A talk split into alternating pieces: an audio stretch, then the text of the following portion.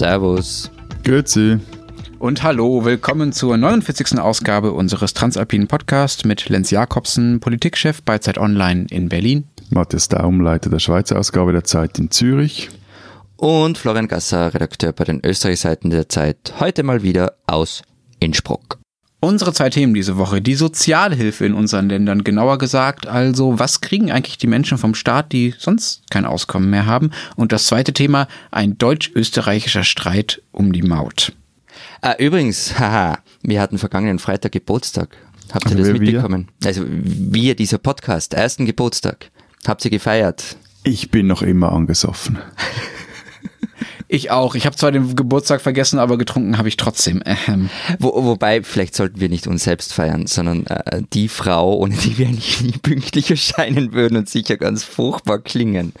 Oh ja, lass uns bitte endlich über Frieda Morische reden, die wohl wichtigste Person dieses Podcasts, die aber nie jemand zu hören bekommt bis Vielleicht heute. muss man das aber erklären. Also Frieda produziert diesen Podcast. Sie sitzt dazu in Cuxhaven in ihrem Wintergarten, hat die Kopfhörer auf und trinkt literweise Kaffee, während sie unsere Sendung schneidet. Also zusieht, dass wir drei Pappnasen irgendwie ordentlich klingen. Äh, Sie ermahnt uns übrigens auch regelmäßig, weniger in die Mikrofone zu schnauben. Ähm, Sie bittet Matthias endlich mal seinen Hall in den Griff zu kriegen, den er im Büro hat. Zitat, das klingt wie eine Kathedrale. Und, Und sie bittet den Herrn Gasser darum, sein Aufnahmegerät im Griff zu haben, damit wir eine Sendung nicht zweimal aufnehmen müssen. ist Was- angeblich schon mal passiert und es gibt sogar das Gerücht, dass sie schon mal ein paar Stellen rausgeschnitten hat, wenn wir uns zu sehr vergaloppiert haben. Sie droht uns auch regelmäßig damit mal einen Director's Cut zu machen. Wo, wobei ich, ich fände das ganz okay, weil Frieda mag es anscheinend, wenn ich singe. Von dem her, also her mit den Servus. Sie ist nur Grüezi, Hallo, freundlich. Uncut Bootleg Tapes. Wenn Sie die bestellen wollen oder sich sonst bei Frieda Morische dafür bedanken wollen, dass sie sie bisher verschont hat mit den Uncut Bootleg Tapes, dann können Sie sie erreichen unter alpen.zeit.de. Wir leiten alles, was wir an Lob und an Wünschen für Frieda bekommen, sofort weiter. Nun aber zu unserem ersten Thema. Die SPD versucht gerade mal wieder ihr Trauma loszuwerden, ihr Trauma namens Hartz IV. Da geht es um die soziale Grundsicherung in Deutschland, die die SPD-Regierung vor, ja, mittlerweile 15 Jahren umgebaut hat und jetzt zurückbauen will. Aber bevor wir dazu kommen, wüsste ich gerne erstmal von euch, wie das überhaupt funktioniert bei euch. Wie viel Geld bekommen bei euch die Menschen vom Staat, die länger keine Arbeit mehr hatten? Also momentan funktioniert so, es gibt das Arbeitslosengeld, das sind 55 Prozent des letzten Nettoeinkommens. Ähm, da gibt es aber noch mögliche Zuschläge. Ähm, wenn das Arbeitsgeld äh, aus, als Arbeitslosengeld ausläuft, da gibt es dann auch verschiedene Modelle, wann es soweit ist. Es kann nach 20 Wochen sein oder nach einigen Jahren. Dann kommt die Notstandshilfe und die beträgt zwischen 92 und 95 Prozent des Arbeitslosengeldes. Ähm, diese Notstandshilfe ist übrigens zeitlich unbegrenzt, wird aber immer für ein Jahr bewilligt. Und dann gibt es noch die bedarfsorientierte Mindestsicherung, über die spricht man derzeit bei uns. Die kriegt jeder, auch jene, die keinen Anspruch auf Arbeitslosengeld haben. Da wird dann allerdings auch auf das Vermögen zugegriffen. Alles bis auf rund 4200 Euro muss verwertet werden. In der Schweiz ist es so, dass wer keinen Job hat, erhält zwei Jahre lang Arbeitslosengeld. Das sind 70 bis 80 Prozent des bisherigen Lohns. Absolute Höhe ist halt eben also davon abhängig, wie viel er oder sie vorher verdient hat. Und wer nach dieser Zeit noch immer keinen Job hat, der gilt als sogenannt ausgesteuert.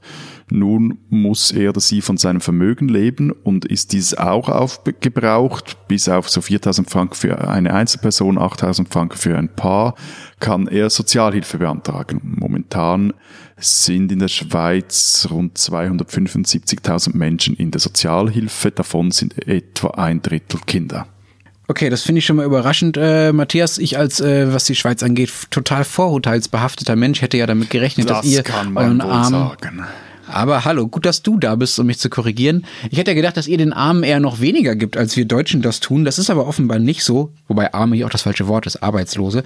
In Deutschland liegt das Arbeitslosengeld nämlich nur bei 60 Prozent äh, des vorherigen Einkommens, also nicht wie bei euch bei 70 bis 80 Prozent und es wird auch kürzer gezahlt, nämlich nur für ein Jahr. Das liegt also schon mal deutlich unter den Regelungen bei euch. Man rutscht also bei uns auch viel schneller und viel leichter in diese Grundsicherung, also auf dieses Mindestlevel. Und äh, genau dahin läuft auch die Diskussion, die gerade bei uns ist. Also diese Mindestsicherung, die Notstandshilfe, das sollen reformiert werden. Ähm, die Notstandshilfe soll da irgendwie abgeschafft werden. So genau weiß man es noch nicht. Es ist noch nicht fertig, das Gesetz. Und die Leute sollen dann in die Mindestsicherung fallen. Also auch Leute, die Anspruch auf Arbeitslosengeld mal hatten. Und da ist dann zum Beispiel die große Frage, wie das mit dem Vermögenszugriff ausschaut. Und die Mindestsicherung selber soll auch neu aufgestellt werden. Da geht es dann vor allem darum, dass Migranten schlechter gestellt werden. Ähm, unter dem Motto, wenn das System nicht einbezahlt hat, soll auch weniger rausbekommen. Aber kurze Zwischenfrage. Die Mindestsicherung ist bei euch in Österreich also wie eine Sozialversicherung organisiert. Da bezahle ich einen Teil meines Bruttoeinkommens rein oder, oder wie, wie geht das? ist furchtbar kompliziert. Also die Mindestsicherung wird von Landes- und Gemeindegeldern bezahlt und das Ganze funktioniert über eine sogenannte 15a-Vereinbarung mit dem Bund. Und ganz ehrlich, ich mag nicht weiter ausholen. Da wird dann mir selber zu langweilig. Gut, dann erkläre ich halt mal, wie es in der Schweiz okay. organisiert ist oder funktioniert. Also die Sozialhilfe wird, und ich glaube, das ist eben ein Unterschied zu Deutschland und sicher zu Österreich, wird aus den Steuergeldern finanziert. Also ist was auch etwas kompliziert ist, oder weil es aus den Steuergeldern finanziert ist, das zeigt auch, wieso, dass man sich zurzeit auch oder immer wieder mal darüber so heftig zofft. Vielleicht hm. später dazu Nur kurz, mehr. Kurzer, kurzer Einwurf, das stimmt nicht ganz. Also Hartz IV wird in Deutschland auch über Steuergelder finanziert. Ne? Also Arbeitslosenversicherung ist was anderes, aber ähm, da sind wir dem Schweizer System sogar ein bisschen ähnlicher als im österreichischen ausnahmsweise mal. Aber, aber bitte erklär was mal, wir sicher sehr kompliziert sind, ist, dass es äh, die Sozialhilfe ist eine Aufgabe der Kantone und Gemeinden. Das heißt, es gibt 26 Sozialhilfegesetze und grob gesagt ist jede Gemeinde, kann auch eine Region sein oder man kann es auch an den Kanton delegieren, für die Umsetzung der Sozialhilfe zuständig. Damit da aber nicht jede Gemeinde, vor allem auch nicht jeder Kanton für sich selber wurstelt, gibt's die sogenannte Schweizerische Konferenz für Sozialhilfe, die SKOS. Die ist als privater Verein organisiert und definiert die Mindestsätze für die Sozialhilfe, lässt diese aber wiederum von den politisch gewählten Sozialdirektoren, das sind Regierungsräte in den einzelnen Kantonen, und die Sozialdirektoren, die haben wieder eine Konferenz, also von dieser Konferenz lässt sie diese Mindestsätze absegnen.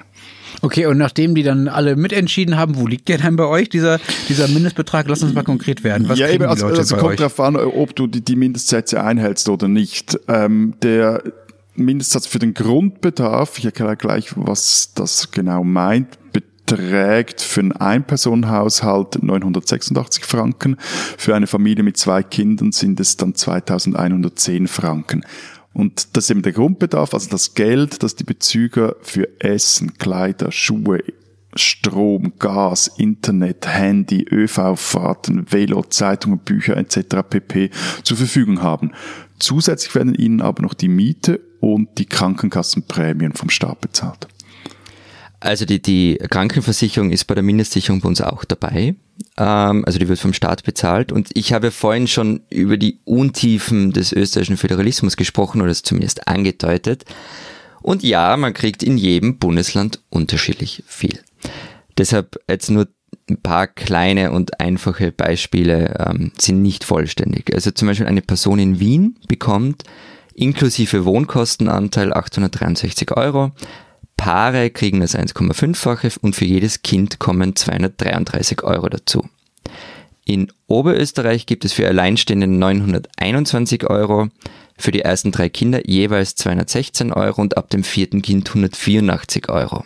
Okay, das ist äh, deutlich mehr als in Deutschland, zumindest klingt es so. In Deutschland sind es nur 424 Euro pro Person, aber um das auch klar zu machen, da gibt es einen wichtigen Unterschied. In Deutschland kommt dann das Wohngeld obendrauf. Also es gibt dann recht komplizierte Regelungen, auf was für eine Wohnung jemand, der in Hartz-IV-Bezug ist, Anspruch hat und die kriegt er dann aber bezahlt vom Staat. Also es sind nicht wirklich nur 424 Euro, von denen jemand leben muss, aber es ist auch nicht viel natürlich. Wie viele Leute sind denn bei euch davon betroffen? In Deutschland sinkt die Zahl wegen der guten wirtschaftlichen Lage seit Jahren eigentlich konstant, aber es sind immer noch immerhin gut vier Millionen Menschen, also immerhin fünf Prozent der Bevölkerung. Das finde ich recht ordentlich eigentlich. Also insgesamt kriegen ähm, 308.000 Menschen in Österreich Mindestsicherung. Ähm, mehr als ein Drittel davon sind Kinder. Ähm, ein bisschen weniger als ein Drittel sind geflüchtete Menschen, also Asyl- oder subsidiär Schutzberechtigte. Und von dem restlichen Drittel, und das vergisst man in der Diskussion oft, sind übrigens 70 Prozent sogenannte Aufstocker. Also das sind Leute, die Teilzeit arbeiten oder Pensionisten sind oder auch Arbeitslosengeld bekommen und unter 850 Euro liegen. Und diese Differenz wird dann mit der Mindestsicherung ausgeglichen. Das gibt's bei uns auch. Das ist ein ganz großes Problem. Eines der Probleme, das die SPD auch vor allen Dingen lösen will, dass man nicht arbeitet und dann trotzdem noch arm ist. ne? Nachdem sie es selber geschaffen hat. Genau. Äh, in der Schweiz sind es, um, um noch kurz auf deine Frage zurückzukommen, wie gesagt, sind es 275.000 Menschen etwa. Das sind nicht ganz dreieinhalb Prozent der Bevölkerung, die Sozialhilfe beziehen. In absoluten Zahlen werden das immer mehr. Äh, ist aber auch kein Wunder, die Bevölkerung in der Schweiz wächst auch. Die Sozialhilfequote, also anteilsmäßig, bleibt das aber relativ stabil. Und trotzdem, das ist jetzt das, was auch etwas irritierend ist, wollen rechtsbürgerliche Parteien in mehreren Kantonen den Grundbedarf kürzen. Okay, das heißt, wenn ich es richtig verstehe, gibt es in euren beiden Ländern eher eine Debatte darüber, dass es den Sozialhilfeempfängern eigentlich noch zu gut geht, ja? Ja, also in der Schweiz ging es lange darum, den Missbrauch der Sozialhilfe zu bekämpfen. Es gab da einige sehr unschöne Geschichten von äh, Bezügern, die unberechtigterweise Sozialhilfegelder erhalten haben oder sich erschlichen haben oder diese Gelder für Dinge ausgegeben haben, für die sie sie eigentlich nicht ausgeben durften, etc. Das hatte auch damit zu tun, dass man teilweise vom Staat her denen mäßig gut auf die Finger schaute oder die nicht so richtig kontrollierte. Dieses Laissez-faire ist aber definitiv vorbei. Also heute wird für teures Steuergeld oder werden für teures Steuergeld vielerorts sogenannte Sozialdetektive engagiert, die dafür sorgen, dass da kein Betrug passiert. Kurze Randbemerkung, man hat teilweise fast den Eindruck, als würde mehr Energie in den Sozialhilfemissbrauch als zum Beispiel in die Steuerhinterziehung äh, gesteckt, aber das nur am Rande. Und vor allem muss man, auch, so, ja. muss man auch wissen, also das Sozialhilfebeziehen in der Schweiz ist wirklich nicht lustig. Also du, du musst da einen persönlich finanziellen Striptease hinlegen, wie eigentlich nirgends. Also nicht mal Facebook weiß so viel über dich wie die Sozialämter in der Schweiz. Wenn Facebook zahlt dir aber auch kein Geld. Und keine Steuern. Gut, aber ähm, jetzt, eben, die, aber das war zuerst war es so eine Missbrauchsdebatte und jetzt ist es eigentlich also eine Generalverdachtsdebatte. Und deshalb kam dann auch die Idee auf in rechtsbürgerlichen Kreisen, also bei SVP und FDP, dass man Sozialhilfeempfänger, dass man denen nur bei Wohlverhalten den gesamten Beitrag auszahlen soll. Ging auch darum, dass man, das geht darum, dass man die Anreize erhöhen will, ist halt einfach etwas schwierig, wenn die Sozialhilfe an ein Kind geht. Dann nützen Anreize nur so mäßig, vor allem wenn es ums Arbeiten geht das liebe Kind kann ja schlecht irgendwo in einem Keller Teppiche knüpfen. Naja, aber es geht so. ja darum, die Eltern Genau, aber das, aber das ist einerseits, also das gibt schon sehr stark, da gibt, wird schon sehr stark mit Anreizen geschaffen, auch mit Druck geschaffen, mit Kontrolle geschaffen. Also es, und ist halt auch bei den Eltern von Kindern der Fall, die müssen sich ja auch immer noch um die Kinder sorgen oder schauen, dass es denen irgendwie ganz okay geht. Und was vor allem dazu kommt äh, in der Schweiz, ist auch, dass aus der Sozialhilfe eine Flüchtlingsfrage gemacht wurde. Und zwar nicht ganz zu Unrecht, aber halt wurden die falschen, werden die falschen Konsequenzen herausgezogen. Also Beispiel, eine Gemeinde erhält ein oder zwei Flüchtlingsfamilien zugewiesen. Kann sich nicht äh, dafür oder dagegen entscheiden, muss sie aufnehmen, wenn sie Platz hat.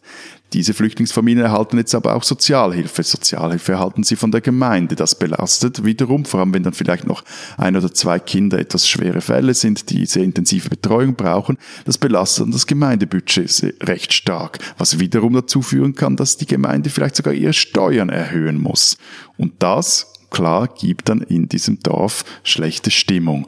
Anstatt jetzt aber bei den Sozialhilfeempfängern zu sparen, wie das zum Beispiel die SVP und Teile der FDP und auch bei der CVP, die noch ein christliches C im Namen eigentlich hätte, die wollen, sollte man hier vermutlich gescheit irgendwelche Ausgleichsmechanismen zwischen den Gemeinden finden, dass das nicht so durchschlägt. Gibt's übrigens in einigen Kantonen auch schon. Hm. Also das ist interessant, dass ihr, dass es bei euch beiden Flüchtlingsthema ja, ist. Ja, absolut. So, also Matthias hätte jetzt auch den Österreich-Teil erzählen können. Also meine, natürlich gibt's Unterschiede, aber ähm, im Prinzip läuft's auf dasselbe raus.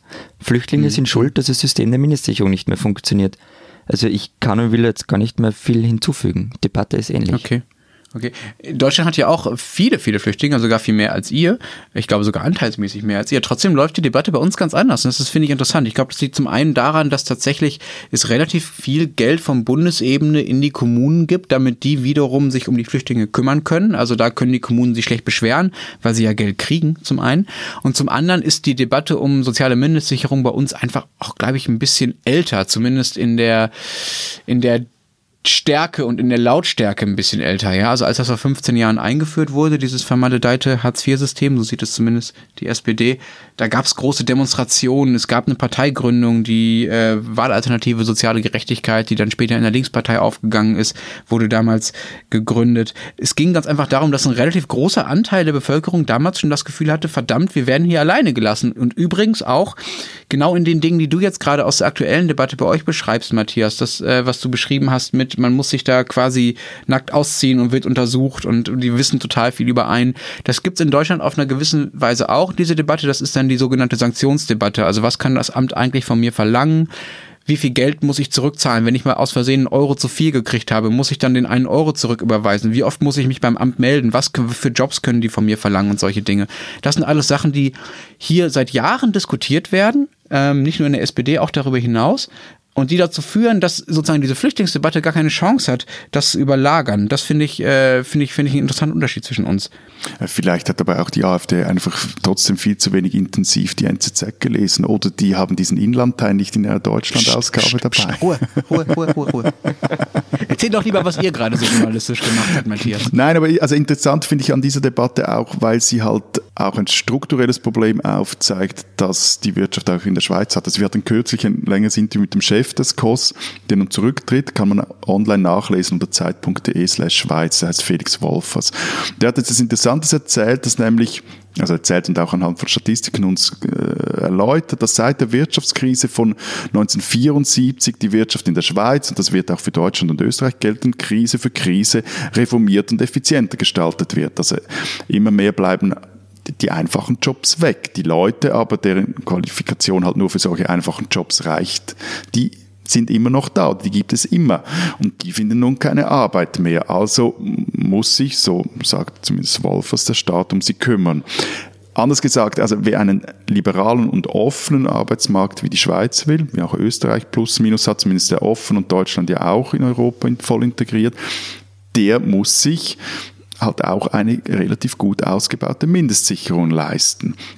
Die ist übrigens recht günstig in der Schweiz, kostet 2,8 Milliarden Franken im Jahr. Also Peanuts für euch. Na, ernsthaft, das sind gerade mal 1,6 Prozent der Kosten aller Sozialwerke in der Schweiz. Okay, also die Mindestsicherung macht bei uns nicht mal einen Prozent der Sozialausgaben aus. Hm. Okay, bei uns kostet Hartz IV ungefähr 20 Milliarden Euro im Jahr. Dazu kommen nochmal rund 7 Milliarden für Wohngeld und für Hartz-IV-Bezieher. Das scheint also so zu sein, als wären wir da, was die Grundsicherung angeht, eher auf einem ähnlichen Niveau, was die Ausgaben angeht. Deswegen sollten wir, denke ich, in einer weiteren Sendung nochmal darüber streiten, was jetzt aus den verschiedenen Systemen wird. Das genau, scheint es also ja in verschiedene die Richtungen zu zentrale gehen. Frage, finde ich, müssen wir dann aufgreifen, ist halt, was wird mit diesem Geld erreicht? Weil darum Nee. geht's. Ich finde vor allem auch die zentrale Frage, wie arbeitet die SPD ihr eigenes Trauma auf? Darüber sollten wir auch.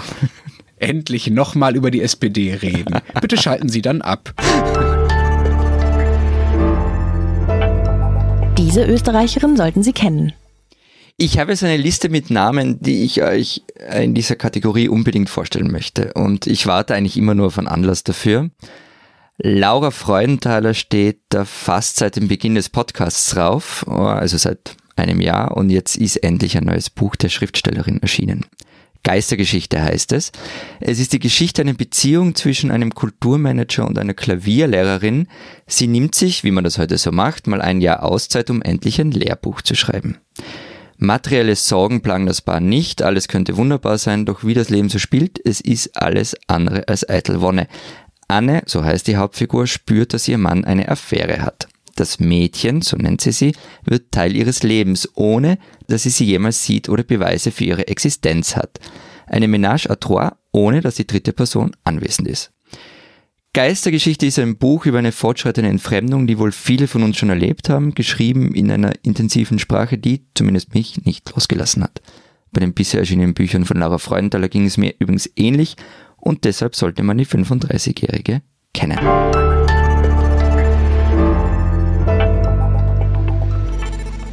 Unser zweites Thema. Lieber Florian, Yes. du wolltest diese Woche gern noch über die Maut reden. Da gibt es offenbar so einen Konflikt zwischen unseren Ländern, von dem du aber irgendwie mehr mitbekommen hast als ich. Naja, Deine erste Reaktion war, für euer Mautgekläffe interessiert sich hier keiner.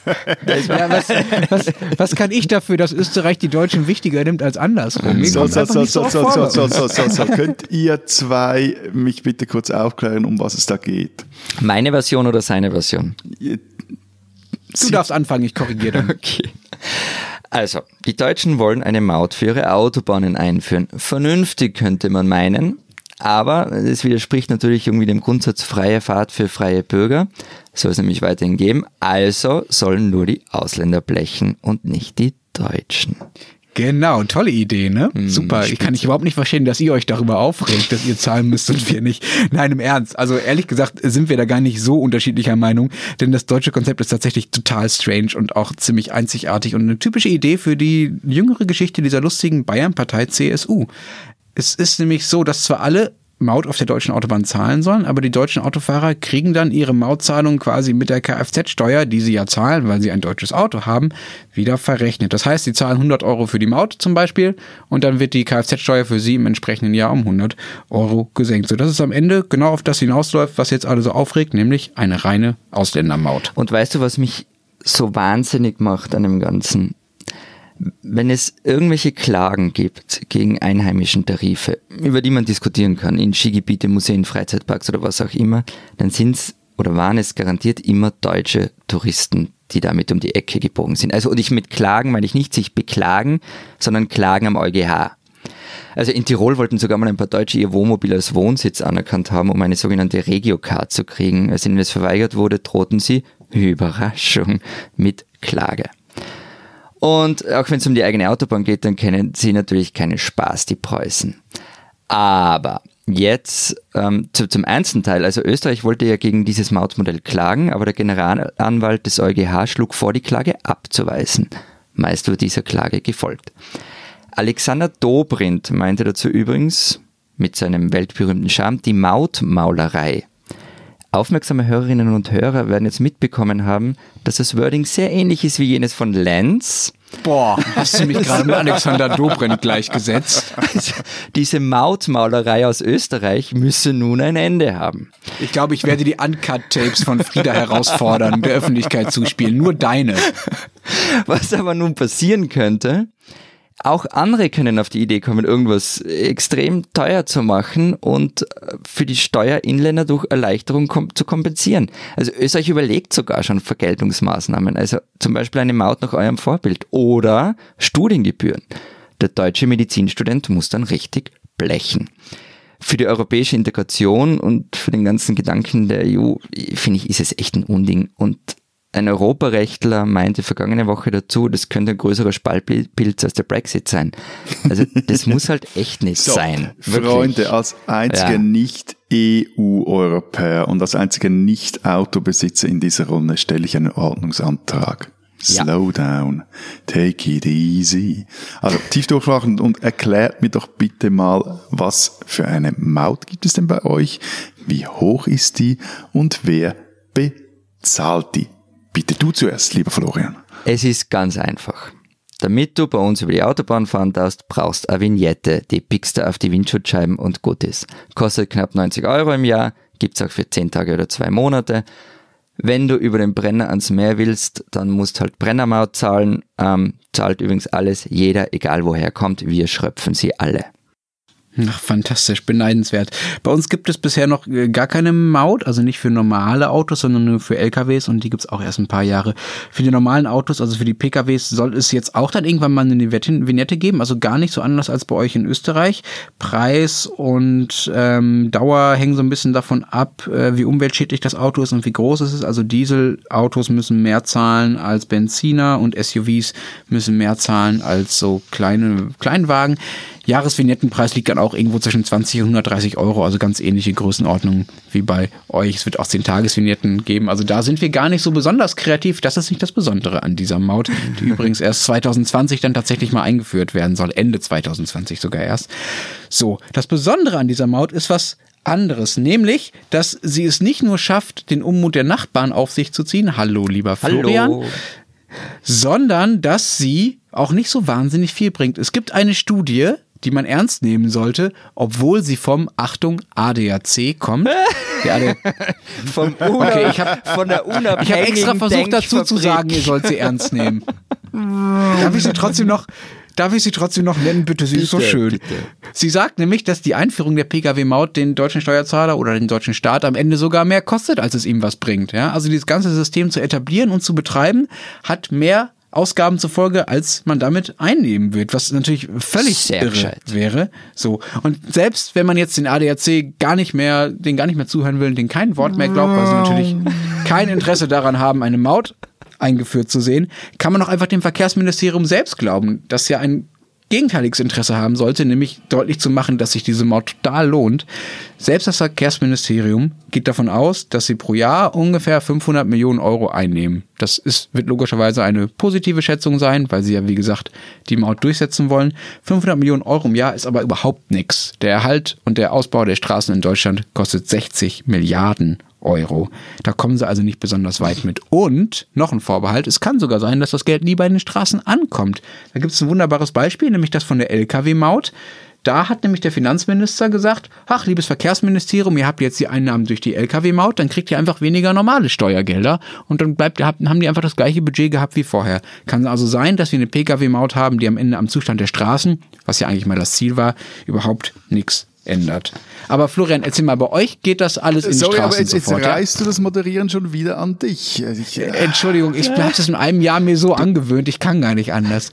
Matthias, du wolltest was fragen. Florian, was Ja. passiert denn bei euch mit den Einnahmen? Geht das alles in die Autobahn? Also, die Einnahmen bekommt die ASFINAG, ähm, die betreibt die Autobahnen und erhält mit diesen Einnahmen die Straßen. Ja, aus der Pkw-Maut kommen rund 700 Millionen rein, aus der Lkw- und Busmaut 1, irgendwas Milliarden. Und ganz ehrlich, also ich finde ja die Maut völlig okay. Also nicht, dass man da irgendwas in den falschen Halt kriegt, in den falschen Hals kriegt. Irgendwer muss sich ja um diese Straßen kümmern. Ihr wisst, oder du weißt, Florian, dass ihr für einmal marktwirtschaftlicher organisiert seid als die Schweiz mit eurer äh, äh, AG, die zwar zu 100% in Staatsbesitz ist, aber nicht mehr Teil der Verwaltung. In der Schweiz gehört das Nationalstraßennetz nämlich noch immer direkt dem Staat, will heißen dem Bund. Und, Klammerbemerkung, wir nannten das Ding übrigens lange wirklich offiziell auch nur Nationalstraßennetz, weil wir es nicht mit den Nazi-Autobahnen verwechselt haben wollten. Ist also kein Scherz, Klammer geschlossen. Und äh, damit der Bund das Netz unterhalten und teilweise auch immer noch ausbauen kann, gegen erbitterten Widerstand, vor allem zurzeit in Biel, einer Stadt an der Grenze zwischen West- und Deutschschweiz, braucht der Bund auch Einnahmen. Die stammen aus der Mineralöl, aus dem Mineralölsteuerzuschlag, aus einer Autobahnvignette, die 40 Franken im Jahr kostet und die eigentlich mal 100 Franken kosten sollte, aber das ging dann in diese Vorlage ging in einer Volksabstimmung Baden. Äh, kommt dazu die Automobilsteuer, 10% der Mineralölsteuer, eine Abgabe für E-Fahrzeuge und so irgendein komplizierter Kompensationsbeitrag der Kantone für die Erweiterung des Autobahnnetzes. Dieses Geld jährlich sind etwa 3 Milliarden Franken, also weitere Klammer, also weniger als uns die Sozialhilfe kostet, Klammer zu. All dieses Geld, die 3 Milliarden, die fließen in einen Fonds. Und aus diesem Fonds werden neben den Nationalstraßen auch noch Beiträge an Straßen, Fuß, Velowege, Bus oder Tram in den Agglomerationen finanziert. Einen ähnlichen Fonds gibt's übrigens auch für die Bahninfrastruktur.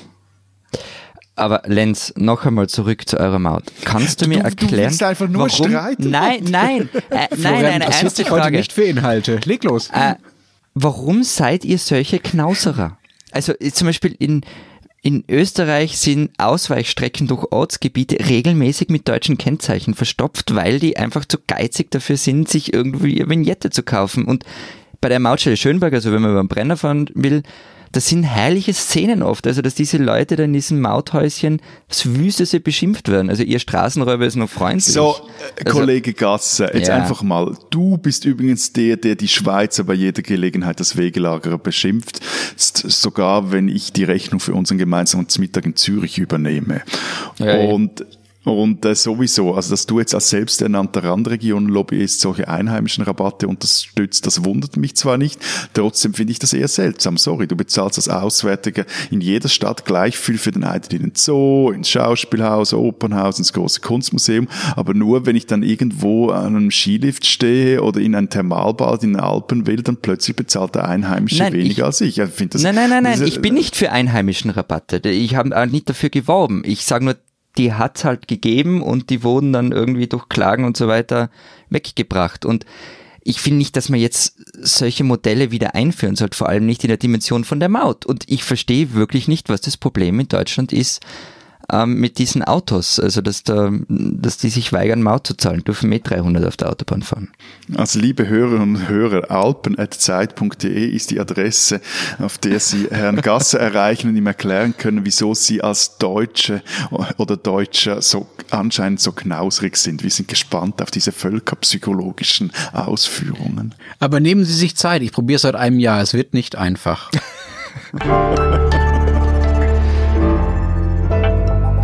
Die spinnen, die Deutschen.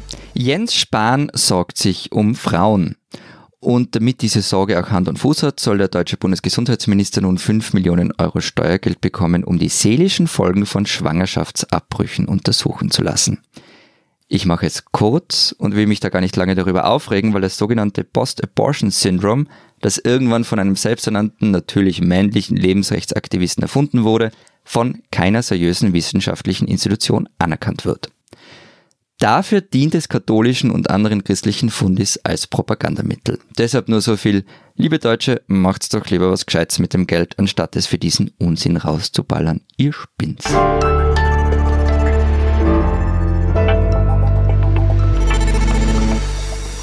Das war's mit der 49. Folge unseres Transalpinen Podcasts. Wenn Sie mehr über die Schweiz oder über Österreich oder über beide erfahren wollen, Dann lesen Sie die Zeitausgaben aus Zürich oder Wien, digital oder online oder im Print. Diese Woche unter anderem mit einem Porträt über den österreichischen EU-Kommissar Johannes Hahn. Ist der Mann, der für die EU bei den Verhandlungen über das Rahmenabkommen mit der Schweiz am Tisch saß. Und das Porträt über Gio Hahn können Sie auch bei uns lesen und zudem sehen wir uns an, wie das Asylwesen in sechs anderen EU-Ländern funktioniert. Und auf den Fußballseiten geht es auch so zumindest halbwegs schweizerisch zu und her. Da hat es ein Porträt meiner Kollegin Sarah Jäcki über die neue Trainerin der Frauen DFB 11 über Martina Voss-Tecklenburg und die hat vorher die Schweizer Frauenfußballnationalmannschaft trainiert. Und wenn Sie wissen sollen, was im sonstigen deutschen Sport so los ist, im sonstigen deutschen Fußball oder auch sonst im sonstigen Deutschland, dann erfahren Sie das natürlich in der Zeit und bei Zeit Online. Wir streiten uns auch nächste Woche wieder. Bis dahin sagen wir Baba. Adieu. und tschüss.